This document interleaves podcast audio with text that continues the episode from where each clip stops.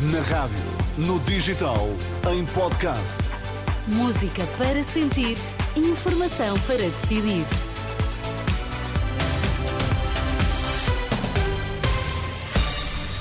Começa agora o Jornal das Sete, para já as notícias em destaque. Boa noite. Boa noite. O PSP vai estar atento e reforçar a fiscalização em todo o país devido aos festejos da passagem de ano. Papa pede aos que têm interesses nas guerras que escutem a voz da consciência.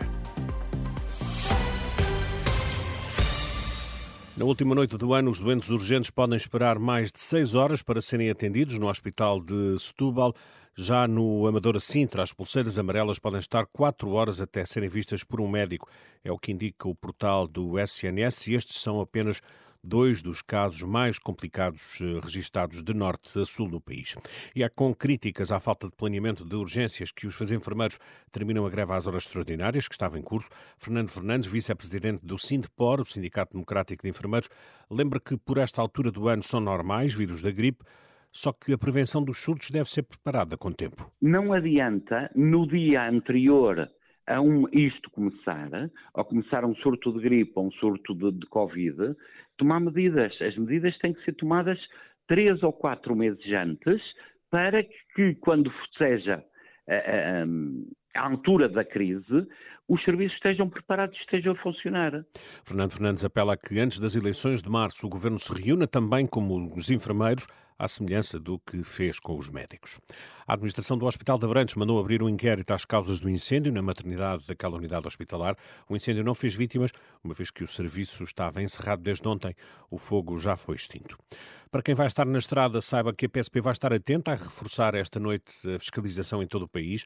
As atenções vão estar centradas nos centros das cidades, aconselhando o subintendente Sérgio Soares, da PSP, condução segura, sobretudo porque já chove em várias regiões do país. Tanto nas estradas como nos locais de festejos, a PSP continua a apelar no âmbito da segurança rodoviária a todos os condutores que conduzam em segurança, adaptando a sua, a sua condução às condições atmosféricas e ao estado do piso, lembramos que hoje já choveu durante o dia, é provável que as condições climatéricas eh, continuem, continuemos a ter alguma precipitação. E por isso mesmo todo o cuidado é pouco. Mais de 250 pessoas foram detidas pela PSP nos últimos três dias, a maioria por crimes rodoviários, segundo dados da Operação Festas em Segurança. O Papa Francisco pediu hoje aos que têm interesses nas guerras que escutem a voz da consciência e que tenham a coragem de se questionar sobre quantas vidas se perderam nesses conflitos.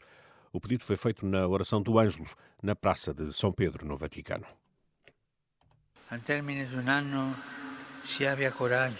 No final do ano, tínhamos a coragem de nos perguntar quantas vidas foram ceifadas pelos conflitos armados, quantos mortos, quanta destruição e sofrimento, ou quanta pobreza.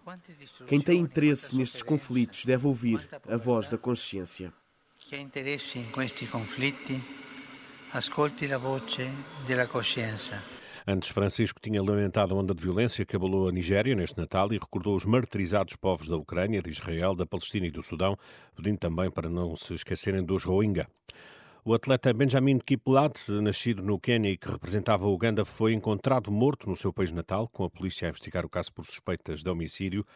Kiplagat, que participou nos 3 mil metros em vários Olímpicos e Campeonatos do Mundo, foi encontrado num carro ontem à noite com ferimentos no peito e no pescoço provocados por arma branca.